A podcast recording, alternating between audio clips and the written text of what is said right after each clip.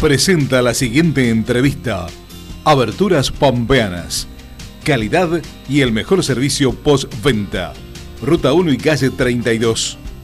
Visita nuestra página www.aberturaspampeanas.com.ar. En principio, conocer cómo se está desarrollando la, eh, la actividad educativa en nuestra provincia, en el marco que ya todos conocemos, con una evolución lamentablemente creciente ¿no? de la pandemia de COVID. Sí, exactamente. Bueno, trabajando, haciendo un seguimiento diario junto con las autoridades del Ministerio de Salud de la situación en toda la provincia. Este, nosotros estamos apostando a sostener eh, la presencialidad en la medida que esto no afecte eh, la seguridad y la salud, por supuesto, de estudiantes, docentes y no docentes. Entonces, el seguimiento diario nos brinda la información para ir tomando las definiciones, que es hora a hora. Es decir, lo que nosotros estamos definiendo en este momento y estamos trabajando ahora puede variar eh, dentro de dos horas, de acuerdo a la realidad. Pero las escuelas vienen funcionando bien, se cumplen los protocolos. Eh, este, los contagios que hay de personas que han pasado por la presencialidad tienen un origen por fuera de la institución educativa y no han generado brote al interior de las instituciones. Por lo tanto, desde ese punto de vista, eh, por eso mismo estamos trabajando con este sostenimiento de la presencialidad. Calcula que nosotros desde el 8 de marzo tuvimos más de 93.000 personas transitando en distintos momentos por el sistema educativo en las distintas burbujas, con semanas alternas o lugares donde van todos los días en las localidades más pequeñas. Y casos acumulados hay 1019 positivos. Hoy activos de esos solo 383. Es decir, en el marco de esa cantidad de personas no llega a, superar eh, mucho más del, del, del 1%, del, no llega al 1%.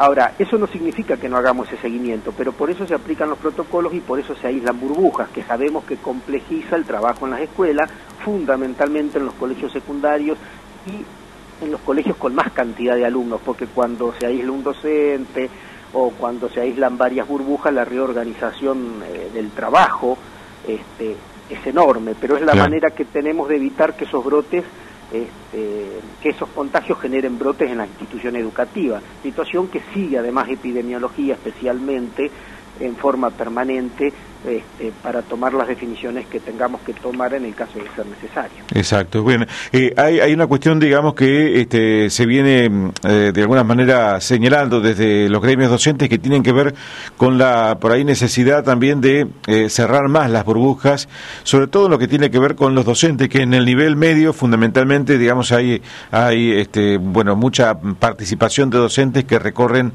obviamente, que varios grados, varias escuelas, y esto, este, digamos, genera un, riesgo adicional, ¿no?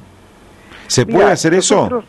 Nosotros estamos trabajando con los gremios, seguimos conversando sobre, sobre esa situación, ya tuvimos reuniones donde también nosotros mostramos información. Eh, hay un 80% de los docentes en toda la provincia que trabajan entre una y dos escuelas.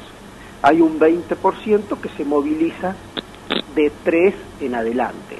Llegan en algunos casos muy pocos, muy pocos, fundamentalmente en Pico y Santa Rosa, este, a unas 10 escuelas. Pero nosotros hicimos un análisis donde, charlando con, con los gremios, le decíamos que hoy por hoy un docente que a veces trabaja en siete escuelas tiene 12 burbujas a cargo y hay docentes en una sola escuela que por la organización curricular que tiene el secundario capaz que tiene 23 burbujas a cargo. No necesariamente la circulación por más de una institución este, disminuyendo, este, disminuyéndola garantiza que haya menos burbujas aisladas, más o menos posibilidad de contagio eh, ante una situación de un caso positivo. Nosotros el tema de los contagios lo vamos a evitar en la medida que cumplamos los protocolos. Este, esa es la, gran herramienta que tenemos, porque ni siquiera con los docentes vacunados garantizamos que no se enfermen o no contagien. Es decir, la vacuna lo que hace es disminuir la morbimortalidad de aquellos que tienen riesgo, pero no evita que te enfermes y no evita que, puedas contagiar.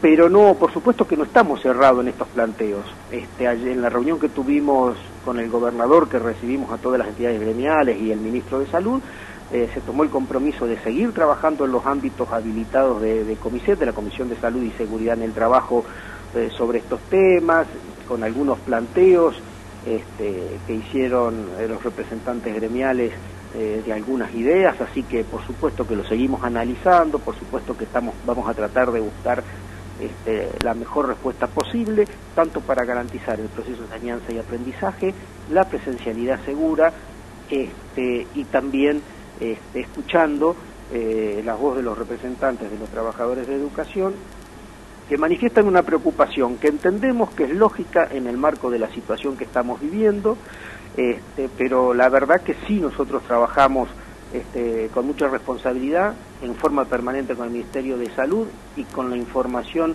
actualizándose en forma permanente eh, para tomar las mejores definiciones en cada momento. Eh, justamente desde el minuto cero se ha planteado la, necesidad de que el personal docente eh, reciba la vacuna, digamos, como personal esencial. esto ha venido ocurriendo, ha venido efectivizándose desde que la campaña comenzó este, a, llevarse adelante, sobre todo en, febrero de, de, este año. Y, digamos, ¿qué lectura hace el, Ministerio respecto de algunos datos que han sido públicos en los últimos días y que tiene que ver con eh, un bajo porcentaje de docentes que voluntariamente deciden no recibir la vacuna? Mira, primero hay que distinguir. De los que se convocan a vacunar son aquellos que se inscribieron y optaron voluntariamente que se querían vacunar. Es decir, no se convoca a aquellos que no se inscribieron en la página para tener un turno para vacunarse. Después, yo la verdad que no sé este, los motivos por lo que alguna algún docente puede no haber sido a vacunar. También es cierto que hubo algunos docentes que no pudieron vacunarse, aunque hubieran querido, porque se habían puesto hace poco la de la gripe, y eso implica que hay que esperar una determinada cantidad de días o que podrían haber estado contagiados de COVID tampoco se podían vacunar en el momento, y habrá otro grupo que, que no asistió. Pero eh, igualmente venimos avanzando este, con el tema de vacunación.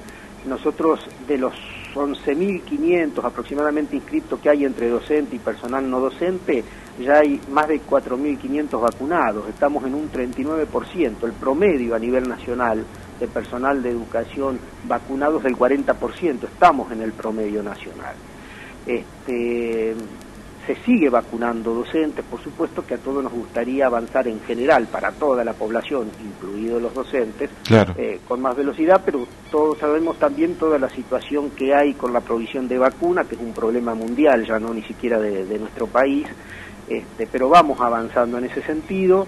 Este, eh, vuelvo a decir que ya tenemos un 39% de quienes se inscribieron vacunados y por supuesto que no, no dejamos de, trabajar para que esto continúe poco a poco avanzando en ese sentido. Claro, porque llamó la atención porque, digamos, el hecho de, de, ya ser parte del sistema, de haberse inscrito oportunamente, ya es una demostración de voluntad, digamos, de, de recibir la vacuna, ¿no?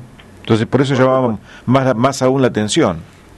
Pero bueno, este, siempre igualmente nosotros recalcamos mucho, la vacuna ayuda a, proteger a aquella persona que, tiene riesgo, pero no evita el contagio y no evita que eh, se enferme. Entonces digo, seguimos teniendo como elemento fundamental el cumplimiento de los protocolos interior de la escuela y la verdad que las escuelas lo cumplen y, y muy bien y esto lo vemos quienes recorremos las instituciones educativas, pero también los propios representantes este, de los gremios lo reconocen, que trabajan este, a través de la Comiset, eh, visitando escuelas y controlando. Puede haber alguna dificultad muy puntual en algún lugar que uno trabaja, por supuesto, para corregirlo, pero en líneas generales eh, el cumplimiento de los protocolos es importante y eso es lo que permite que no haya brotes en las escuelas y que hoy las escuelas puedan sostener la presencialidad, al menos hasta este momento, a esta hora, en este día, teniendo en cuenta la situación general que se vive este, en la sociedad. Bien, eh, ¿tienen, digamos, algún parámetro que, que adoptan, digamos, como eh, seguimiento particular en el sentido de decir, bueno, hasta acá podemos seguir con la presencialidad y a partir de aquí hay que modificar la decisión? No, las definiciones esas las consultamos con, con el Ministerio de Salud, con el área de epidemiología, que son los que nos van indicando cuando creen que es conveniente tomar alguna definición. Si vos querés, cada vez que uno aísla una burbuja, está suspendiendo clases presenciales para un grupo importante de estudiantes o de docentes, justamente para evitar eh, los contagios.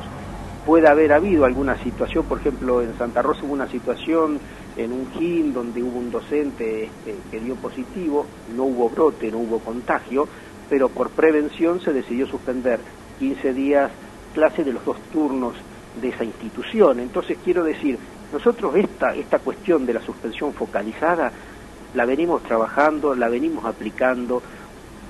Esto está establecido además en las resoluciones del Consejo Federal de Educación y, que por supuesto nosotros acompañamos y a las que respondemos.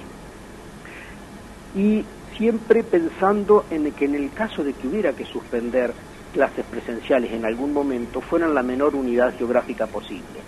No en toda la provincia, a lo mejor en una localidad, si no es toda la localidad, es a lo mejor en alguna institución educativa, a veces en algún turno de la institución educativa o en alguno de los eh, grados o años de esa institución y no en todos, siempre con la opinión de las autoridades sanitarias, que en un momento de pandemia son los que tienen el análisis concreto de cuándo hay riesgo para la salud este, de quienes este, participan de la actividad este, del sistema educativo y, y cuándo uno puede seguir brindando, cumpliendo los protocolos, todas las garantías para que nadie esté en riesgo. Claro, exactamente. Bueno, el otro día el gobernador definió que el sistema se estaba desarrollando bajo protocolos y eh, con un sistema bimodal focalizado, con lo cual, este, bueno, está está marcando, digamos que eh, la, la, cuestión de la de la conectividad también empieza a jugar un rol preponderante en el desarrollo del proceso educativo. ¿Cómo estamos con ese tema? Hemos venido avanzando respecto del año anterior.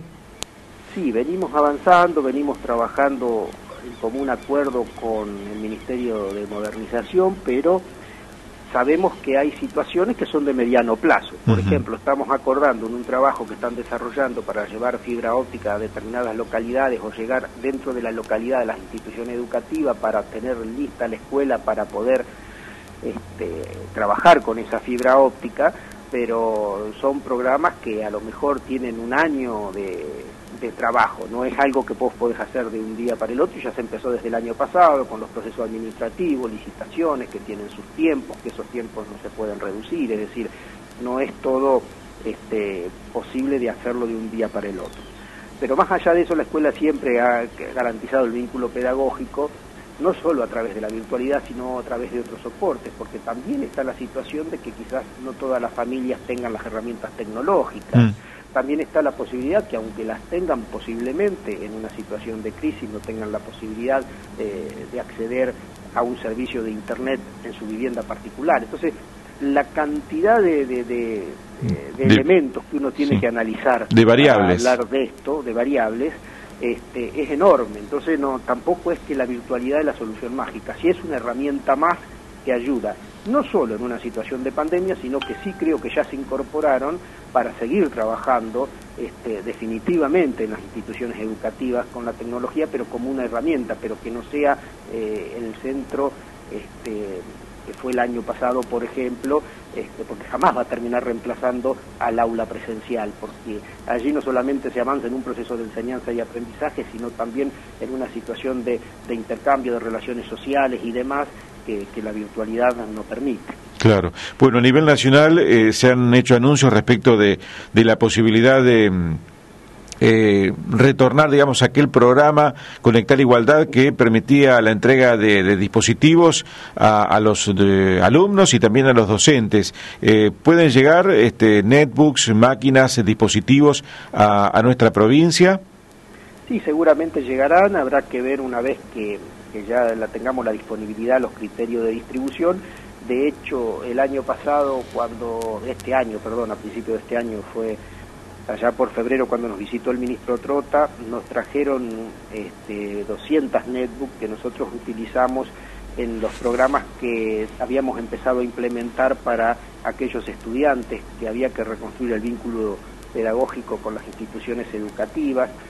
este, fuimos distribuyendo tanto en Santa Rosa como en General Pico, con algunas situaciones este, puntuales, no eran muchas, pero las que teníamos pudimos avanzar en, el marco de los programas que, veníamos desarrollando para revincular estudiantes a las instituciones educativas y por supuesto creo que, harán una distribución este, nacional eh, a todas las provincias. Hay que ir viendo una vez que estén este, efectivamente eh, fabricadas y en forma material de qué manera se distribuye, pero sí, la expectativa es que todas las provincias reciban, este, por supuesto, computadoras. Bien, eh, como decía entonces, podríamos definir que la, la evaluación de cómo seguimos es momento a momento.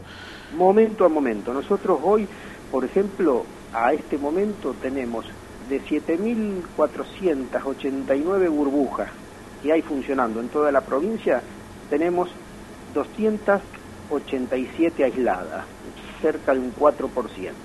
Ahora, eso va variando. ¿Por qué? Porque todos los días se levanta el aislamiento de alguna burbuja y todos los días se aísla una nueva burbuja. En una situación como la de ayer, que la cantidad de casos este, fue muy importante en la provincia, seguramente tiene una repercusión de que van a aumentar la cantidad de burbujas.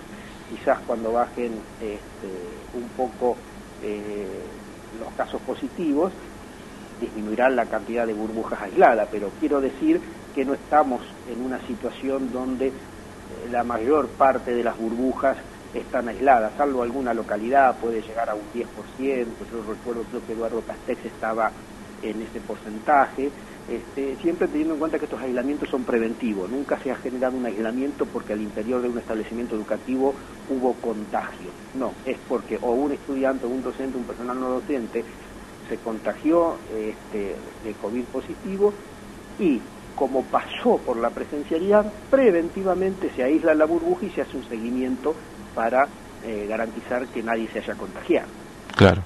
Bien, ministro, eh, ¿cuál es el mensaje que podríamos dar eh, en principio a la comunidad educativa frente a esta, a esta situación?